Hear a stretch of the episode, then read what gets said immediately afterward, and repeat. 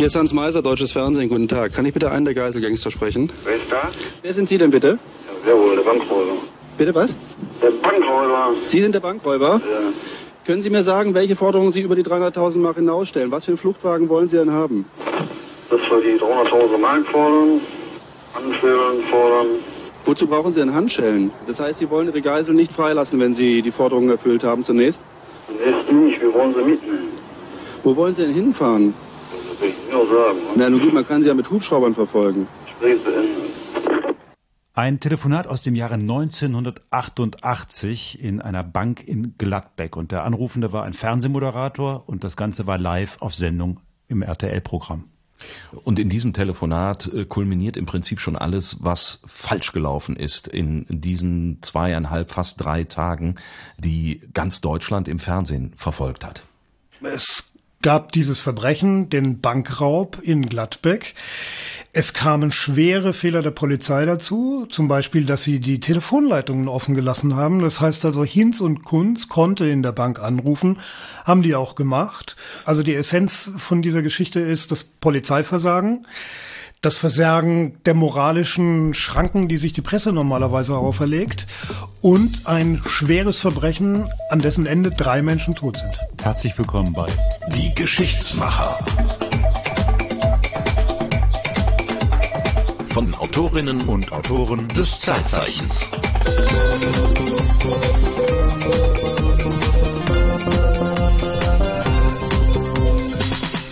Das bizarre Fiasko, in dem die Einsatzkräfte während des unverschämten Katz-und-Maus-Spiels der Täter untergingen, wurde nur noch von der Sensationsgier der Reporter übertroffen. Während die Polizei im Blindflug agierte, waren die Medien umso näher dran, direkt am Fluchtauto. Sie hatten ihre Bilder. So stand es in der Welt vor zehn Jahren. Gute Zusammenfassung, Herwig? Ja und nein, weil es gab tatsächlich gar kein Katz-und-Maus-Spiel, das gewollt war. Die Täter, die damals die Geiseln genommen haben, waren so unberechenbar aufgrund ihrer völligen Planlosigkeit, dass dieses völlig bizarre Szenario sich entwickeln konnte. Also Absicht war das nicht, die Polizei hinters Licht zu führen, sondern die haben einfach so reagiert, wie das keiner erwartet hatte. Herwig Katzer, heute wieder bei uns zu Gast. Sei willkommen. Schon zum zweiten Mal. Schönen Dank. Du hast ein Zeitzeichen über das Geiseldrama von Gladbeck gemacht, deshalb bist du heute zu Gast. Jeder, der die Geschichtsmacher kennt, weiß, wir laden immer Autorinnen, Autoren der wunderbaren Zeitzeichensendung im Westdeutschen Rundfunk läuft die, äh, laden wir ein, um etwas länger als die Viertelstunde, die diese Sendung dauert, über das Thema zu reden, um das sie sich da gekümmert haben. Aber diesmal habe ich es äh, sozusagen mit zwei Experten hier am Tisch zu tun, denn Martin hat ein Buch geschrieben über die Geschichte der GSG 9 und da spielt das Geiseldrama von Gladbeck auch in gewisser Hinsicht eine Rolle. Ja, da hat es so gewisse Berührungspunkte gegeben, aber ganz am Ende dieses Geiseldramas, was dann eben äh, ja auch wirklich tragisch zu Ende gegangen ist. Deswegen habe ich mich mit diesem Thema auch äh, relativ intensiv beschäftigt. Ja. Während du, Herwig, das Zeitzeichen dazu gemacht hast, 35 Jahre Geiseldrama von Gladbeck, alle fünf Jahre plöppt dieses Thema eigentlich hoch, weil dieses Geiseldrama ja zu den Traumata dieser Republik gehört. Was kann man darüber noch Neues berichten, wenn man zum 35. Jahrestag ein Zeitzeichen drüber macht? Ja, da sind viele Wunden noch nicht verheilt. Da sind in erster Linie die Angehörigen zu nennen. Zwei der Geiseln haben ihr Leben verloren. Ein 31-jähriger Polizist auf der Fahrt zum Einsatz. Und man kann sagen, dass die zweite Geisel, die bis zum Schluss in diesem Wagen mit dabei war, für ihr Leben lang traumatisiert ist, auch heute nicht mehr über dieses Verbrechen spricht.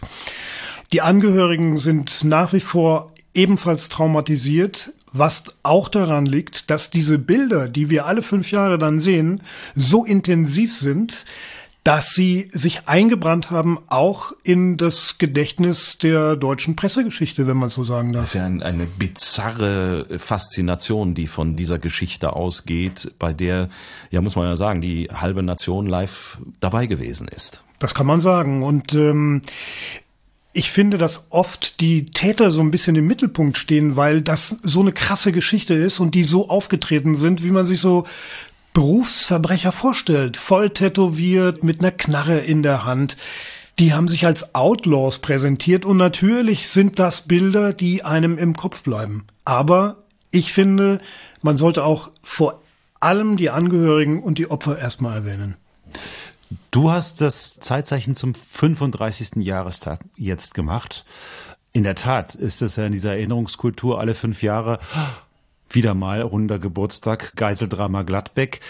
Was kann man da noch mal Neues erzählen, wenn man sich so einem Thema widmet? Ich glaube, man kann es heute auch unter dem Label sehen, wie haben Medien Mitte der 80er Jahre, Ende der 80er Jahre gearbeitet. Dazu muss man sagen, das war die Zeit, als der Privatfunk aufkam in Deutschland und da wahnsinnig viel ausprobiert wurde. Also die hatten da keine Scheu, da auch mal hinzuleuchten, wo vielleicht die öffentlich-rechtlichen nicht so hingegangen sind. Und dieses Beispiel mit Hans Meiser, der in der Bank anruft und das live in seiner Sendung, während Millionen da zuschauen, ist, glaube ich, ein gutes Beispiel für diese Zeit.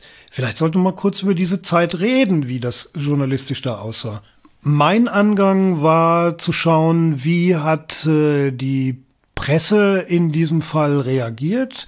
Was ist da alles schiefgegangen auf Seiten der Presse? Warum sind diese moralischen und ethischen Grenzen, die man normalerweise auch an Pressevertreter heranträgt, warum wurden die eingerissen? Und da habe ich nach Zeitzeugen geschaut, mit denen man nochmal über diesen Fall sprechen könnte, auch aus Pressesicht, und bin bei Udo Röbel gelandet. Der war 1988 stellvertretender Chefredakteur des Boulevardblatts Express in Köln, Kölner Boulevardblatt muss man sagen. Kölner ne? Boulevardblatt, richtig. Ein Konkurrenzblatt zur Bildzeitung, den von nix fies ist, ganz wie wir große alle wissen. Buchstaben, ganz große Buchstaben auf genau, der ersten Seite. richtig.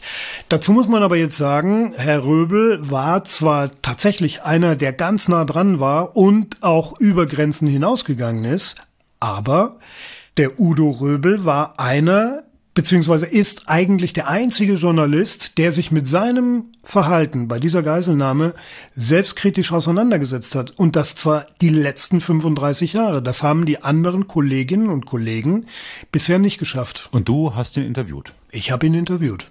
Wie ist denn seine Position zu dem, was er damals getrieben hatte? Du hast es gesagt, er war ganz nah dran am Auto. Wie ganz viele. Man hat diese Bilder noch im Kopf. Ein Auto steht in der Kölner Innenstadt, umringt von Journalisten. Und einer davon war er, aber die anderen wollen gar nicht mehr reden, aber er tut's. Genau, so ist es. Und für ihn gibt es da eine Erklärung dafür. Da sind wir fast schon im psychoanalytischen Bereich. Grob gesagt, das ist ja, die Faszination des Bösen. Im Allgemeinen und im Speziellen bei diesem Fall, weil zuvor nie eine Kamera so ganz nah bis auf Zentimeter in den Gesichtern von Tätern und Opfern war. Also der Udo Röbel weiß, wovon er da spricht, denn der war wirklich ganz nah dran seinerzeit 1988. Er ging sogar so weit, dass er zu den Tätern, die damals dann in Köln gelandet sind, ins Auto gestiegen ist.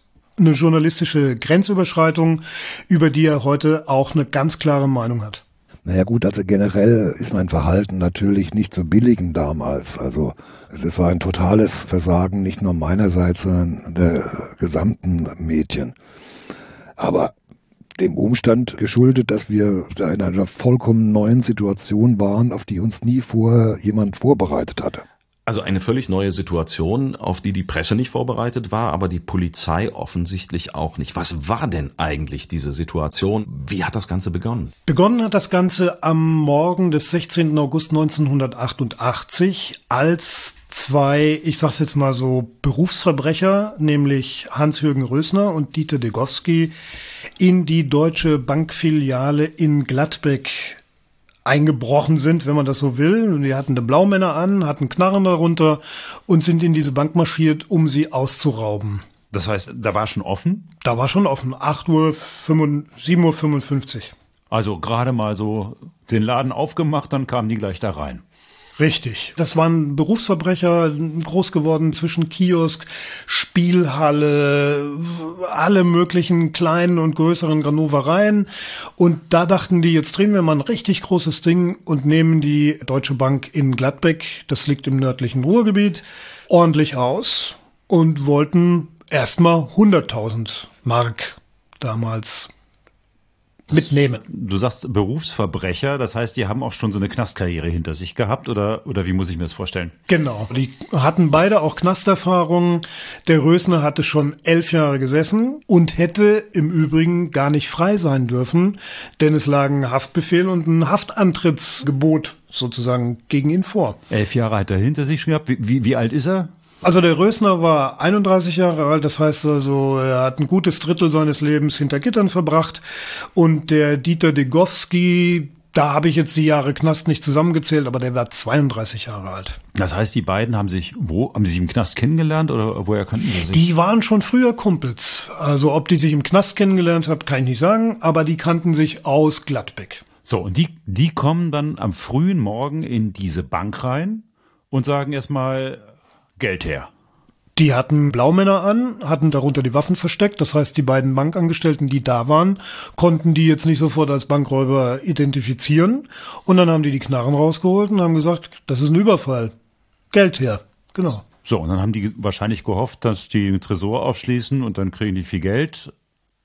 Aber so ist es nicht gekommen. Nee, es hat wohl eine Meldung an die Polizei gegeben. Ein Fahrzeug, was in der Nähe war, hatte sich gedacht, oder die Besatzung hatte sich gedacht, wir fahren da mal hin, fahren aber hinten lang, dann können die uns nicht sehen. Wer die gerufen hat, weiß man nicht. Ich weiß es nicht. Also wie das abgelaufen ist, wann die informiert wurden, weiß ich nicht. Also vorschriftsmäßig sind die ohne Blaulicht dahin und ohne Martinshorn, haben sich überlegt, wir fahren hinten lang, dann können die uns nicht sehen. Aber die haben die gesehen und dann brach so eine kleine Eskalation aus. Bis dahin haben wir es also mit zwei Verbrechern zu tun, die eigentlich schnöden Banküberfall, Geld her und dann möglichst schnell weg. Das hatten die vor. Und jetzt entwickelt sich dieses Geiseldrama. Ja, sollte ein großes Ding werden für die. Und dann kommt es zu einer Eskalation. Die ballern in die Decke, immer mehr Polizei, die Situation spitzt sich zu, die Presse kriegt Wind davon, die sitzen in der Bank, Presse ruft an, nicht nur der Meiser, und jetzt wird es so ein Nervenkrieg. Also die verlangen Kohle und die verlangen einen Fluchtwagen. Also diese ganze Geschichte zieht sich ja über den kompletten Tag. Offensichtlich die Geldverhandlungen und äh, das Beschaffen des Autos, das dauert alles. Jedenfalls erst abends kommen die dann aus der Bank raus, setzen sich in das zur Verfügung gestellte Fluchtauto und dann, ja, Fluchtauto ist so ein Begriff. Also sie fliehen ja nicht, ne? Die, die fahren ja einfach los. Nee, die fahren einfach los und haben offenbar auch kein Ziel. Und der Rösner kennt sich im Ruhrgebiet auch nicht wirklich aus. Aber er hat eine Freundin in Gladbeck, die Marion Löblich. Die kennen sie auch schon länger. Ein Paar. Das ist ein Paar, genau. So, und dann überlegt er sich, ich hole die Freundin ab. Der holt die ab. Ja, das ist ja äh, völlig kurios. Ne? Die fahren da kreuz und quer durch Gladbeck. Ich glaube, die haben sich auch noch vorher mit Bier versorgt und waren in diversen Kneipen, haben gegessen, sind noch an Tankstellen gewesen und haben versucht, noch andere Fluchtautos zu bekommen. Das ist ja völlig absurd und die Polizei war komplett überrumpelt davon. Und also ich frage nochmal nach. Also in dem Auto sitzen Rösner, Degowski, beide mhm. bewaffnet mhm. und eine, zwei Geiseln? Zwei Geiseln, die beiden Bankangestellten, die sie von Anfang an als Geiseln genommen haben. Und jetzt kujückeln die durch diesen kleinen Ort da und äh durch das abendliche Gladbeck, jawohl, und äh, versuchen noch irgendwie einen anderen anderes Fluchtauto zu bekommen, weil sie wissen ja, das ist ein Polizeiwagen, der ihnen zur Verfügung gestellt worden ist, wo sie vermuten richtigerweise, dass der auch verwandt ist und dass da vielleicht andere Einrichtungen gibt. Also versuchen sie ein anderes Fluchtauto zu bekommen und irgendwann kommen sie auf die Idee, äh, dass es vielleicht eine schöne Sache wäre, wenn äh, Rösners Freundin sie begleiten würde, nämlich Marion Löblich und holen sie ab. Die wohnt auch in Gladbeck. Die wohnt in Gladbeck. Was ich immer völlig absurd fand, ist, dass die Polizei das zwar irgendwie verfolgt hat, aber dass es da keine großartigen Maßnahmen gab. Die sind im Prinzip da umhergefahren und konnten machen, was sie wollten.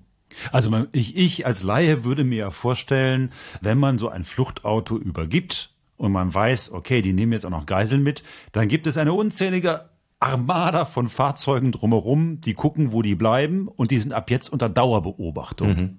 Aber so war das nicht. Doch, doch. Äh, doch. die Polizei war nur der Hoffnung, dass die, wenn die sich nicht mehr verfolgt fühlen, wie sich das alles später Ergebnisse aus einem Untersuchungsausschuss, wurde bekannt, dass die Vorgabe der Polizei war, wir lassen die mal machen, dann lassen die schon irgendwann die Geiseln frei. Okay. Weil die so naiv sein sollen, dass sie glauben, wenn sie in Gladbeck um die, um die Kurve fahren, dass irgendwann die Polizei sagt, na, dann lassen wir sie halt laufen. Genau. Klingt ein bisschen blöd, ne? Und dann passiert ja noch ein, ein sehr schwerer Fehler. An einer Tankstelle fährt ein Polizist vor, privat, und der Rösner erkennt ihn als Polizisten und sagt, leg den Ballermann weg, ich habe eine Knarre. Geht dahin, nimmt ihm das, die Pistole ab und noch ein Funkgerät, was natürlich ein Desaster ist, weil die jetzt den Polizeifunk mithören können. Es ist völlig irre. So, und dann, dann holen sie die Freundin ab. Ich meine, dass, dass diese Marion Löblich da mit ins Auto steigt, man muss sich das ja, das ist ja schon eine, eine seltsame Beziehung, ja. Stell mal vor, deine Freundin würde dich abholen und würde sagen, pass mal auf, ich bin hier gerade in der Geiselnahme verstrickt, äh, aber kommst du mit? Mach die. Muss, muss Liebe gewesen sein. Ne? Das äh, kann man wohl so sagen, ja. Und äh, sie kommt nicht nur mit, sondern vorher versucht sie auch noch zu schauen, wo sie vielleicht unterkommen können, die Flüchtigen. Also ihre Schwester war es, glaube ich, gewesen in Münster. Die hat ihr immer mal wieder auch finanziell ausgeholfen und die fragt sie jetzt auch an, telefonisch. Und die Schwester sagt aber, nee, so, ihr könnt bei uns nicht unterkommen, weil die das wohl offensichtlich mittlerweile auch mitbekommen hat. Und trotzdem entschließt sich dann dieses Trio mitsamt der Geiseln Richtung Münster, also erstmal Richtung Münster zu fahren und dann weiter nach Bremen. Dann fragt man sich, warum Bremen? Weil Marion Löblich da mal eine Zeit lang gewohnt hat, sich gut auskennt und da glaubt man offensichtlich besser untertauchen zu können und der Polizei zu entkommen. Und deswegen geht dann die Fahrt in der Nacht äh, zum 17. August nach Bremen immer noch mit diesen beiden Geiseln auf dem Rücksitz. Mhm. Und da waren die ja schon kurz vorm Nervenzusammenbruch. Also die waren beide natürlich total traumatisiert, verschreckt, in Todesangst letztendlich. Und die sind aber noch gemütlich äh, frühstücken gegangen, in Hagen zum Beispiel. Ja, äh, und, und das Ganze unter Drogen, alle drei. Das muss man auch noch dazu erzählen. Das ist etwas, was oftmals bei den Darstellungen auch nicht wirklich erwähnt wird, dass die alle drei schwerst alkoholisiert waren. Also die haben sich dann an den Tanken entsprechend mit äh, Bier vor allen Dingen ver versorgt und äh, haben aber zusätzlich ein Schlafmittel zu sich genommen, was in der Kombination mit Alkohol aufputschend wirkt. Wussten, das, wussten die das? Oder das wussten die, das wussten die ganz ah, genau. Okay. Das hatten die vorher auch schon alle sehr intensiv ausgetestet. Auch Marion Löblich hatte das vorher schon des öfteren Mal von Rösner serviert bekommen und äh, fand die Wirkung ganz toll. Und damit haben die sich dann eben auch weiter aufgeputscht, denn die waren ja auch alle übermüdet nicht nur, weil die seit dem Morgen schon da unterwegs waren, Rösner und Degowski hatten in der Nacht vorher auch nicht geschlafen. Das heißt, die waren schon seit, weiß ich nicht, 36 Stunden oder so zu dem Zeitpunkt wach und haben sich immer weiter hochgeputscht mit Bier und eben diesem Schlafmittel. Und das haben die schön eingekauft mit dem Geld aus dem Bankraub. So, und damit kommen die dann irgendwann in Bremen an. Vorher noch gefrühstückt, wie du gesagt hast, unbehelligt. Ganz kurzer, gemütlich habe ich vorhin gesagt, das war natürlich nicht gemütlich. Die eine Geisel wollte nichts essen und der Rösner haut ihr die Speisekarte um die Ohren und sagt, du frisst auch mit. Also das war ein falsches Wort, gemütlich. Hm, das wollte hm. ich nur mal kurz korrigieren. Hm. Ja, und irgendwann kommen sie in Bremen an und dort wird's dann ganz abstrus, weil Rösner und seine Freundin shoppen gehen. Ja, das hatte der Rösner ihr versprochen. Dass sie shoppen gehen nee, und äh, weil sie jetzt die 300.000 Euro aus der Bank haben, äh, D-Mark aus der Bank haben. Ne? Ja, und wegen der Umstände, weil das natürlich sehr äh, unvermittelt kam, dass sie da zusteigen konnte. Nee, Schatz, dann gehen wir, aber pass auf, du, du kommst einfach mit und dann gehen wir schön shoppen in Bremen. Ja, es klingt völlig irre, aber genau so war's. Okay. Das heißt, wenn Rösner mit seiner Freundin shoppen geht, bleibt Degowski im Auto sitzen mit den beiden Geiseln. Genau, so ist es. Und, und er schläft dann auch mal ein und geht mal pinkeln. Und, und die, die Polizei greift nicht ein. Ach. Ja. Das ist eigentlich unglaublich, ne? Das ist unglaublich und eine der vielen Unglaublichkeiten, die später in zwei Untersuchungsausschüssen über das Verhalten der Polizei, über die Einsatztaktik zur Sprache kommen wird. Also man muss sich das, äh, wenn der pinkeln geht, wo geht er denn pinkeln? Öffentliche Toilette oder also oder oder pinkelt er gegen das Auto oder nee. nee, der hat nicht gegen das Auto gepinkelt, sondern ist ausgestiegen und ist bis zum nächsten Gebüsch gegangen. Okay. Aber er war auf jeden Fall mehrere Minuten von den Geiseln entfernt. Die Geiseln selber haben später überlegt, was machen wir? Springen wir da jetzt raus? Riskieren wir aber, dass der vielleicht sich umdreht und auf uns schießt? Okay. Das also waren die, die waren paralysiert, die saßen da drin. Degowski ist da draußen, kommt zurück. Aber die Polizei muss es ja mitbekommen haben, dass der sich weit genug entfernt und das wäre ja einen sichereren Moment für einen Zugriff hätte es wahrscheinlich nicht gegeben, oder? Wahrscheinlich nicht. Gibt's also so sagt es auch der Untersuchungsausschuss. Warum greifen die nicht zu? Weiß man das? Die Einsatzleitung lag in dem Moment, auch als die in Bremen auftauchten und die äh, einkaufen waren, lag immer noch in Gladbeck. In Nordrhein-Westfalen. In Nordrhein-Westfalen. Und die haben versucht oder die haben Fernschreiben rausgegeben, die haben telefoniert, die haben wirklich Updates gemacht und äh, die sind jetzt da und da und da und da. Aber in Bremen, die Empfänger haben das überhaupt nicht registriert. Ach muss man jetzt so sagen, die haben da geschlafen. Das heißt, vor Ort waren noch nordrhein-westfälische Kräfte, aber offensichtlich nicht genug. Die haben das Ganze observiert, aber haben nicht zugegriffen. Das war ja auch so ein Grundproblem, diese Kommunikation zwischen der Leitstelle und zwischen dem Einsatzzentrum und so, das, das ging alles schief. Das war ein Problem der Kommunikation auch. Ich meine, Dann Funk, hatten die noch das Funkgerät, genau. das ging ja auch nicht mehr. Ja. ja, ja, ja, das kann man sich schon vorstellen. So, jetzt verstreicht dieser Moment, wo man hätte zugreifen können und die fahren einfach weiter oder, oder was passiert? Ja, irgendwann kommen Marion Löblich und der Rösner zurück mit, voll, Auto, mit vollen Taschen. Mit vollen Taschen und man hat eingekauft und anschließend steigen die wieder ins Auto und fahren weiter. Also zur Ehrenrettung der Polizei muss man ja auch sagen, die haben erwartet, dass dieses Trio samt ihren Geiseln bei der Verwandtschaft von der Löblich auftaucht. Haben da auch Polizeikräfte zusammengezogen. Aber die sind da gar nicht hingefahren haben sie sich umentschieden. Was in deren Kopf vorging, das kann ich nicht sagen. Auf jeden Fall sind sie irgendwann in Huckelriede und nicht in Fegesack gelandet. In Wuckelriede, ein Stadt Huckelriede. Huckelriede. Okay. Huckelriede. Das ist ein Stadtteil von Bremen, oder? Genau. Ja, und da gibt es dann die nächste Eskalation. Da würde ich kurz noch die Vorgeschichte erzählen wollen. Okay. Die wollen Kontakt zur Polizei aufnehmen. Mhm. Aber da geht keiner ran. Das heißt, die telefonieren von einem Kiosk aus, versuchen die Polizei zu erreichen. Nichts passiert. Die wollen einen anderen Fluchtwagen, die wollen verhandeln letztendlich. Aber die Polizei duckt sich weg in Bremen. Das war ein großes Problem. So. Dann schauen die sich um und sehen da einen Bus stehen. Und dann gehen die darüber und kapern diesen Linienbus. Die Polizei wusste, wo die sind. Die haben das nicht abgesperrt. Die haben den Busbahnhof nicht abgesperrt. Das kann man sich eigentlich schwer vorstellen. Die kapern einen Bus. Einen Linienbus, der da steht, der da reingefahren kam. Mit, mit Leuten drin. Ja, über 30. Über 30, ja. Mhm. Ja, und niemand verhindert es. Sie übernehmen diesen Bus, halten da Geiseln fest und geben auch noch auf diesem Parkplatz der inzwischen sich versammelnden Pressemeute Interviews. Also die steigen aus, im Bus ist der Degowski, Rösner geht raus, fuchtelt mit seiner Pistole rum und gibt Fernsehteams Interviews. Die Polizei duckt sich weg, habe ich vorhin schon mal erwähnt. Also übernimmt deren Job die Presse. Ein Pressefotograf wird Vermittler zwischen den Geiselnehmern und der Polizei. Aber die Polizei ist nicht da. Also der spricht dann quasi in ein Rund von Journalisten, unter denen wahrscheinlich der eine oder andere auch ein Polizist ist und überbringt die Forderungen der Geiselnehmer. Die wollen ein Fluchtfahrzeug, was nicht verwandt ist. Die wollen natürlich freies Geleit und wieder passiert genau nichts. Es passiert nichts. Rösner dreht in dem Moment durch, droht, bedroht ein kleines Mädchen mit der Waffe und sagt, wenn ich jetzt nicht irgendwie mit jemandem sprechen kann, dann schieße ich die weg. Also es ist völlig bizarr, was da in Bremen passiert. Und in dem Ganzen ist die Pressemeute und interviewt die Geiselgangster. Ständig. In diesem Aufenthalt bei dem Busbahnhof ist die Presse quasi immer dabei. Immer Kameras, immer Mikrofone. Wir haben jetzt den 17. August.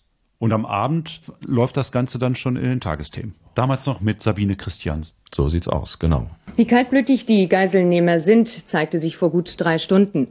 Einer der beiden Kidnapper verließ den Bus, ging auf meinen Kollegen Günter Ollendorf zu und gab in unglaublich zynischen Worten den Reportern Auskunft. Ein makabres Dokument. Die Entscheidung, dieses Interview auszustrahlen, ist uns nicht leicht gefallen. Doch wir halten es, wie gesagt, für ein Dokument. Wie lange wollen Sie denn die Geschichte noch fortsetzen? Ja, wir werden einige Forderungen stellen und äh, werden die nicht erfüllt, dann knallt es. Ne? Ja, und ja. es wirklich auf Sie nehmen? Ja, wir haben abgeschlossen im Leben. Ne? Und Sie meinen nicht, dass es nicht besser ist, aufzugeben? Ne, aufgeben auf keinen Fall. Das, ich kann Ihnen kon konkret sagen, wie das dann abläuft. Dann knallt da drin und vor allem mein Kumpel ist brandgefährlich. Ne? Und äh, der letzte ist dann diesen. Die letzten, die letzten ist dann diesen hier? Das letzte ist dann diesen hier, sagt Rösner und steckt sich mit diesen Worten den Lauf seiner Pistole in seinen Mund. Also er würde dann äh, Suizid begehen. Also die Drohung ist ziemlich klar, die wollen die Geiseln alle umbringen und am Ende sich selbst. Ja. Ja, ich habe elf Jahre Knast weg. Ich war von Anfang an Erziehungsheim und so eine Scheiße und alles. Ne? Und äh, ich scheiße auf mein Leben. Und das meine ich ganz im Ernst. Ja. Aber die anderen, die Unschuldigen? Kann ich nichts fühlen. Wie kam das so ganz spontan, der Wunsch, äh, zu viel Geld zu kommen? Oder, oder was, was ich, bin, ich bin von Haus aus ein Verbrecher, also innerlich. Für mich gibt es kein Arbeiten und äh, auch keine Moral und so eine Scherze da. Ne? Ja, ich war äh, elf Jahre im Knast und da konnte ich wohl schlecht lernen. So. Ich habe auch kein Interesse dazu gehabt. Ne? Fing ja so mit Kaufhausdiebstähle an, Einbruch und Körperverletzung und schwere Körperverletzung. Dann habe ich mal im Knast ich da Beamten angestochen mit Messer im Hals und so. Ja, habe ich dann noch zweieinhalb Jahre dabei gekriegt. Ne?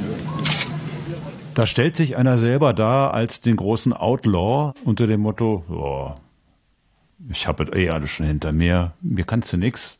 Das ist Selbstdarstellung pur.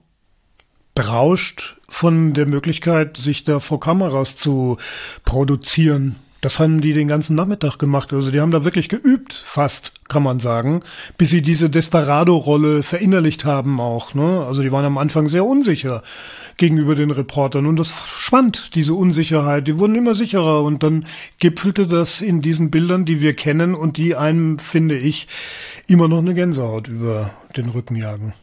Was man sich ja fragt ist, wie kann man es zulassen, dass da überhaupt diese ganzen Reporter so nah rankommen? Warum sperrt man das nicht großflächig ab?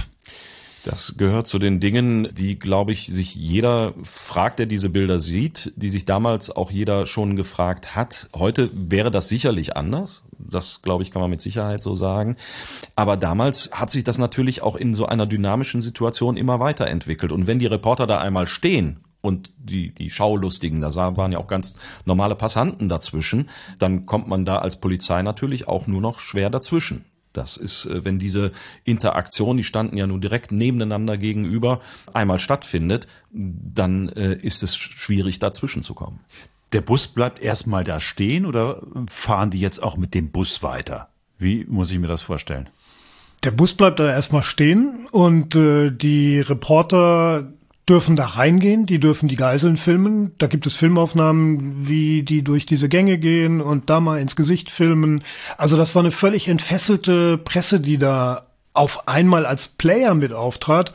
Die haben dann teilweise gesagt, der da hinten, das ist gar kein Kameramann, das ist ein Polizist. Also es wurde wirklich, Teile der Presse haben sich gemein gemacht mit diesen Verbrechern. Und Polizisten verpfiffen. Genau. Die haben denen gesagt, das ist keiner von uns.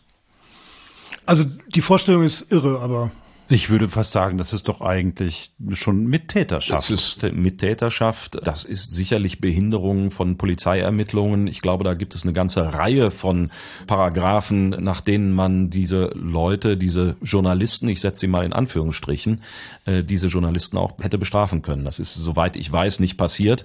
Und äh, diese Situation ist einfach immer weiter eskaliert. Und äh, es wurde dann nochmal absurder, als sie dann mit dem Bus äh, weitergefahren sind. Nachdem sie keinen Fluchtwagen nach, bekommen sie haben, keinen, keinen Kontakt bekommen. zur Polizei. Ne? Und äh, dann sind die mitsamt diesem ganzen Bus und 32 Geiseln auf die Autobahn aufgefahren, verfolgt. Zunächst mal nicht von der Polizei, die kam dahinter, erst kam der Pressetross der also ein Riesenpulk von Autos, Übertragungswagen, Reportagewagen, Schaulustigen auch dazwischen, die Autobahnbrücken waren besetzt, voll mit Schaulustigen und äh, dann ist man eben weitergefahren bis zum Rastplatz Grundbergsee, wo sie dann wieder angehalten haben. Wo liegt das ungefähr? Wo sind wir da? Das ist auf dem, auf dem Weg dann von Bremen aus Richtung Holland. Offensichtlich wollte man über die Grenze. Aber am Rastplatz Grundbergsee haben sie angehalten, Pause gemacht und da war dann ja der Ort des nächsten Desasters. Dazu muss man noch sagen, dass die Einsatzleitung mittlerweile nicht mehr in Gladbeck war, sondern bei der Bremer Polizei. Mittlerweile hat's gewechselt. Mittlerweile hat's gewechselt. Das war aber der Auftakt zu weiteren schweren Fehlern der Polizei, die sich letzten Endes als tödlich herausstellten auf der Raststätte Grundbergsee. Denn die Marion Löblich verlässt den Bus, um auf Toilette zu gehen. Zwei Polizisten nehmen die fest. Ah. Nehmen die, schnappen die sich und bringen die sofort weg. Und während, das Ganze während die beiden, beiden Geiselnehmer immer noch bewaffnet im Bus im sind. Bus sind, genau. Und offensichtlich hatten diese beiden Polizisten keinen Auftrag dafür, das zu tun, sondern die haben aus eigenem Ermessen heraus gehandelt und haben offensichtlich gedacht, dass das eine gute Idee ist, eine der drei Geiselnehmer äh, in Haft zu nehmen. Was sofort zu einem großen Chaos geführt hat, denn als Marion Löblich nicht mehr von der Toilette zurückkam, wussten die beiden natürlich, dass irgendetwas nicht stimmen konnte. Und in dem Moment ist Rösner ausgetickert und hat ultimativ gefordert, dass Marion Löblich innerhalb von fünf Minuten wieder zurückgebracht wird. Ansonsten werde er ja schießen. Ich weiß nicht, ob er gesagt hat, dass er eine Geisel erschießen will, aber auf jeden Fall hat er sehr klar gemacht, dass er keinen Spaß versteht und dann äh, entsprechend reagieren werde. Dummerweise hat das bei der Polizei länger gedauert. Und der Grund ist auch wieder eine Absurdität sondergleichen. Also einer der Gründe, erstmal war das ein Kommunikationsproblem bei der Polizei hin und her und was ist jetzt genau und wo ist sie, wo ist sie hingebracht worden, kriegen wir sie so schnell wieder zurück. Das völlig absurde ist aber, dass offensichtlich bei der Fesselung von Marion Löblich mit Handschellen die Schlüssel abgebrochen sind. Und man kriegte die Handschellen nicht so schnell auf. Und deswegen hat sich das alles verzögert. Und irgendwann stand Marion Löblich wieder vor der Bustür, aber da war es dann schon zu spät. Ja, das ist der Moment, wo der erste Tote dieses Dramas zu beklagen ist. Der Rösner rastet aus und in dem Moment dreht sich der Degowski in so einer blitzschnellen Bewegung um und erschießt den 14-jährigen Emanuele Di Giorgi. Der hat in dem Bus gesessen. Der hat in dem Bus mit seiner Schwester gesessen. Die Schwester hat der Rösner schon in Bremen bedroht mit der Waffe. Das müssen schreckliche Szenen gewesen sein in dem Bus. Die Fahrgäste waren ja alle dabei. Auch der Fotograf Peter Meyer war dabei, der den Vermittler gegeben hat in Bremen. Also die waren alle völlig schockiert. Selbst der Rösner war schockiert in dem Moment, weil er jetzt gewusst hat, jetzt haben wir ein Leben auf dem Gewissen. Dann kommt es noch zu völlig zynischen Szenen. Der blutende Junge wird nach draußen getragen. Reporter halten den Kopf so, dass die anderen das gut fotografieren können. Und das Klicken der Kameras habe ich wirklich noch im Ohr. Der Emanuele Di Giorgi, das war ein Zufallstoter. Der hat sich einfach, das war, das, das war, der hat einfach da gestanden. Das war Pech. Der stand da als nächster. Degowski dreht sich um wie in der Bewegung, schießt. Ich glaube, wie alles in diesem Fall, das waren alles spontane Aktionen, Entscheidungen. Wo fahren Sie hin? Was machen Sie als nächstes? Und äh, das war aus der Situation heraus. Der hat sich rumgedreht und hat eben den nächsten, den er gesehen hat, erschossen. Man muss ja auch sagen, mittlerweile sind die ja auch echt schon eine ganz schöne lange Zeit wach. Also Natürlich, die sind alle völlig übermüdet, überdreht, alkoholisiert, wie gesagt. Also die haben auch immer schön nachgetankt und sich die entsprechenden Pillen eingeworfen. Und äh, ja, da führte einfach eine spontane Entscheidung zur nächsten und das war dann am Ende tödlich. Noch ein Fehler der Polizei oder der Einsatzleitung. Es gab keinen Rettungswagen vor Ort. Der Junge ist verblutet. Ob man ihn hätte retten können in den Ich glaube, es waren 31 Minuten, bis der Rettungswagen dann irgendwann kam. Das ist, weiß ich nicht. Aber das ist natürlich bei so einer Riesenlage, dass da kein Rettungswagen vor Ort ist. Das ist völlig unverständlich. Kein Notarzt, kein Rettungswagen, gar nichts ist einer dieser vielen Punkte, die dann später auch im Untersuchungsausschuss äh, moniert worden sind. Es gibt da einen Abschlussbericht des Untersuchungsausschusses der bremischen Bürgerschaft von 1989, ein Jahr später. Und das Ergebnis, zu dem dieser Untersuchungsausschuss kommt, das ist ziemlich vernichtend. Äh, vielleicht magst du den Auszug mal vorlesen, Marco. Bericht Untersuchungsausschuss Geiseldrama vom 27.10.1989.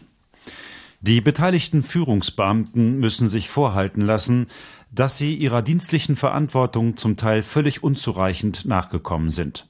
Die Beweisaufnahme im Untersuchungsausschussverfahren hat ergeben, dass nicht wenige Beamte der Führungsebene ein hohes Maß an Inkompetenz gezeigt haben und es an der erforderlichen persönlichen Einsatzbereitschaft haben fehlen lassen. Als besonders erschreckend muss bewertet werden, dass zum Teil in sehr bedenkenloser Weise von zwingenden Dienstvorschriften abgewichen wurde. Dies hat dazu geführt, dass die bremische Polizei während des gesamten Einsatzes vom 17.08.1988 ohne effektive Führung blieb und der Führungsstab nicht in der vorgeschriebenen Weise und Besetzung operierte. Dies hatte weiter zur Folge, dass der Einsatz der Polizei in völlig unkoordinierter Weise ablief. Nicht zuletzt darauf ist zurückzuführen, dass weder der Haltestellenbereich Huckelriede geräumt noch an die Bereitstellung eines Notarztwagens gedacht wurde. Von der Polizeiführung wurden Bemühungen um eine Verhandlungslösung nur unzureichend betrieben, obwohl der vorrangige Weg zur Bewältigung von Geiselnahmen im Interesse der Opfer stets der Verhandlungsweg sein muss. Auch war verhängnisvoll, dass Beamte, die mit den Tätern zu verhandeln gehabt hätten, entweder versagt haben und oder völlig falsch ausgewählt waren vernichtendes Urteil. Kann man, glaube ich, nicht anders sagen. Das klingt so ein bisschen seltsam, dass da die Rede ist von der Nichtbeachtung von Dienstvorschriften. Aber man muss natürlich sagen, es gibt Vorgaben für Abläufe, für Strukturen, wie solche entsprechenden Krisenlagen zu bewältigen sind. Und äh, wenn dann komplett davon abgewichen wird, beziehungsweise jemand auch im Untersuchungsausschuss wie geschehen sagt, ich kann ja nicht die ganze Zeit mit Dienstvorschriften unterm Arm rumlaufen, laufen, dann ist das natürlich richtig. Aber wenn dann halt so gar nichts passiert und man letztendlich agiert nach dem Motto, warten wir mal ab, vielleicht erledigt sich die Sache von selbst. Oder äh, nehmen wir mal einfach die löblich fest. Oder nehmen wir einfach mal die löblich fest, irgendeiner macht das dann, dann kann natürlich das eigentlich nur in so einer Katastrophe enden. Also das war, ja, man kann nicht sagen mit, mit Ansage, so ist, das wäre vielleicht übertrieben, aber das war im Nachhinein, wenn man das liest, nicht verwunderlich. Ich kann mich auch noch erinnern an einen Funkspruch, um den es da ging. Da riefen die da an oder haben sich da gemeldet bei der Polizeidienststelle und dann kam der Satz, wenn du sie kriegen kannst, fisch sie ab. Hm. Aber im Nachhinein konnte niemand feststellen, wer diesen Satz gesagt hat, weil das wäre der Verantwortliche für diesen groben Fehler in dieser Sache gewesen. Und der ließ sich nicht mehr auftreiben. Der ließ sich nicht mehr auftreiben. Die Odyssee geht weiter. Es geht weiter in die Niederlande. Ja, also wir sind mittlerweile am 18. August. Also am 16. August hat das Ganze morgens angefangen. 17. August Bremen. 18. August jetzt Niederlande. Über Bad Bentheim äh, ist man da gefahren und dann über die Grenze nach Holland. Und da machen sie wieder Halt und die holländische Polizei macht das, wo wir uns eben drüber aufgeregt haben oder beziehungsweise äh, uns gefragt haben, wieso nicht. Die sperren nämlich erstmal alles ab und lassen dann niemanden ran. Das heißt, die Reporter sind jetzt auch außen vor. Richtig. Und noch ein Treppenwitz dazu. Der Rösner wollte unbedingt nach Holland, weil er gedacht hat, in Holland sind die Bullen irgendwie friedlicher. ja, aber offensichtlich weiß man in Holland tatsächlich, was man tut und der Bus wird abgesperrt, kommt keiner ran. Und dann gibt es tatsächlich auch so etwas wie erfolgreiche Verhandlungen mit der Polizei. Ihnen wird nämlich ein Fluchtauto zur Verfügung gestellt. Und das führt dann äh, dazu, dass sie 30 der Geiseln, die in dem Bus mitgefahren sind, zurücklassen und zwei Passagiere sich auswählen, um die dann mitzunehmen in diesem Fluchtauto. Und das sind Ines Feutle und Silke Bischoff, zwei 18-jährige Bremerinnen. Das heißt, die haben schon in dem Bus gesessen, als sie gekapert worden Die waren ist. schon so. die ganze Zeit mit dabei. So, und jetzt geht es mit den beiden wieder rüber nach Deutschland. Ja, also es ist eine, eine Irrfahrt, eine Odyssee im wahrsten Sinne des Wortes. Der neue Fluchtwagen, den die bekommen haben, den haben sie übrigens von den Deutschen, von der deutschen Polizei bekommen. Der war nämlich mit verschiedenen technischen Raffinessen ausgestattet, die man nicht so schnell mitkriegen konnte. Und noch ein Wort zur holländischen Polizei oder zur niederländischen Polizei.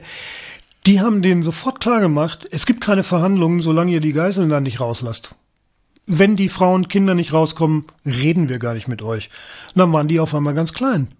Also das war die richtige Antwort. So geht's nicht. Und die Presse war stinksauer auf die niederländische Polizei, dass sie nicht weiter an diesen Bus rankamen. 1500 Meter. Das war man ja jetzt gewohnt, dass man mit denen direkt sprechen Genau. konnte. Und insofern äh, war das natürlich dann ein Affront, aber letztendlich genau das Richtige. Wenn du über technische Raffinessen bei einem Auto redest, was meinst du damit? Was gab's da? Der BMW, den die da bekommen haben, war mit einer Zündabschaltvorrichtung ausgerüstet. Das heißt, die Polizei hatte oder in dem Fall hätte die Möglichkeit gehabt, dieses Fahrzeug ferngesteuert zu stoppen. Motor aus, rollt aus, fertig. Okay. Das wird später nochmal wichtig werden. Der jetzt so präparierte BMW mit zwei Geiseln bewegt sich jetzt wieder Richtung Deutschland, Richtung Köln. Richtig. Aber über den Umweg Wuppertal. Also man kreuzt nochmal quer durchs, durchs Ruhrgebiet und hält in Wuppertal an einer Apotheke, um sich erneutes Aufputschmittel zu besorgen, denn diese Geiselnahme dauert ja jetzt schon fast 50 Stunden. Und vorher haben sie auch schon nicht geschlafen, also die sind komplett übermüdet, komplett unter Drogen und komplett aufgeputscht. Und sie haben auch Verbandsmaterial besorgt, weil bei dem Umladen des vielen Geldes, das war ja säckeweise, ist dem Rösner die Knarre losgegangen und hat der Marion löblich dabei ins Bein geschossen. Und dann hat er noch gesagt, ey, Moment, Moment, es war ein Irrtum, bitte nicht schießen. Alles ist okay. Die niederländische Polizei war natürlich sofort aufgebracht und die hätten natürlich womöglich das Feuer erwidert. Aber der Rösner hat gesagt, alles okay. Alles okay. Mit einer angeschossenen Freundin machen die beiden Gangster sich also auf den Weg und sind dann irgendwann in Wuppertal, decken sich da ein und jetzt geht's weiter nach Köln.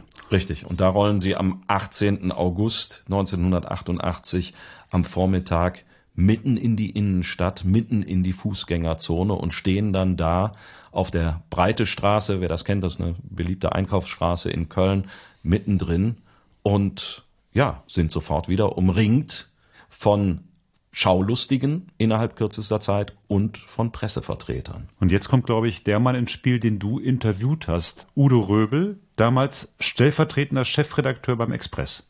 Genau, der Udo Röbel war wahrscheinlich einer der ganz wenigen Menschen in Deutschland, die diese ausufernde und völlig distanzlose Berichterstattung über die Geiselnahme und den Bankraub gar nichts mitbekommen hat, weil er zwei Tage frei hatte, Radio, Fernsehen ausgemacht hat und davon am Ende erfahren hat, als er eine Tennisstunde hatte und auf einem kleinen Monitor sah, was sich da abspielt. Ja, ich habe ganz normal und professionell äh, reagiert. Ich bin ins Auto, bin in die Redaktion gefahren und dachte mir, na, um die Schlagzeile heute brauchst du dir keine Sorgen zu machen. Und dann bin ich hoch in mein Büro im vierten Stock äh, im Verlagsgebäude vom äh, Express, bin als erstes dann mal in den Nachrichtenraum gegangen und habe angefangen, die ganzen Tickermeldungen zu lesen, was da sich die Nacht über angestaut hatte. Und in dem Moment kommt der Redaktionsbote rein und ich blicke auf und sage zu dem, das ist ja ein wildes Ding. Und dann sagt der Redaktionsbote zu mir, ja, ja, die stehen gerade da unten und frühstücken. Und dann sagt die, wie, die, die stehen da unten und frühstücken? Ja, sagt er, die stehen direkt vom Pressehaus in der Fußgängerzone. Damals gab es keine Handys und, und, und nichts. Ich war der Erste und Einzige in der Redaktion und äh, bin natürlich dann runter und gehe aus dem Pressehaus raus und keine 50 Meter weiter, so wie es der Redaktionsbote geschildert hat, standen die da. Und Dekowski war gerade weg, äh, einen Kaffee holen. Dieser Udo Röbel wird im weiteren Verlauf dieser traurigen Geschichte noch eine wichtige Rolle spielen, denn er ist noch viel weniger Beobachter als viele andere Journalisten in dieser Geschichte. Er wird zum Akteur werden und wird daran wenn ich das richtig verstanden habe, bis heute knabbern. Das tut er. Das tut er in der Tat. Und er ist einer der ganz wenigen, wahrscheinlich ist er sogar ehrlich gesagt der einzige, der sich so intensiv und lange auch mit seinem eigenen Verhalten da auseinandergesetzt hat und sehr selbstkritisch damit auseinandergesetzt hat, der das auch einordnet, wo seine Fehler waren, was er falsch gemacht hat, wie seine Rolle war. Und da war er auch sehr offen gegenüber anderen Medien. Er erzählt die Geschichte, er nimmt diese Schuld auf sich. Und das, muss ich sagen, nötigt mir ganz großen Respekt ab. Was Udo Röbel genau getan hat, wie die Geschichte weiterging und wie das traurige Geiseldrama von Gladbeck schließlich in einer Katastrophe endete, darüber werden wir beim nächsten Mal berichten. Wenn euch diese Folge der Geschichtsmacher gefallen hat, dann erzählt es bitte allen Freunden, Bekannten und der Familie. Und wenn nicht, dann erzählt es doch bitte nur uns. Unter www.diegeschichtsmacher.de findet ihr alle Möglichkeiten, wie ihr mit uns in Kontakt treten könnt. Und wir freuen uns, wenn ihr uns schreibt. Und wir freuen uns natürlich auch, äh, wenn ihr das nächste Mal wieder einschaltet. Dann auch wieder mit dem Kollegen Herwig Katzer, dem wir an dieser Stelle erstmal ganz herzlich danken. Ich bedanke mich auch. Bis nächstes Mal. Wir hören uns wieder. Tschüss. Tschö. Tschüss.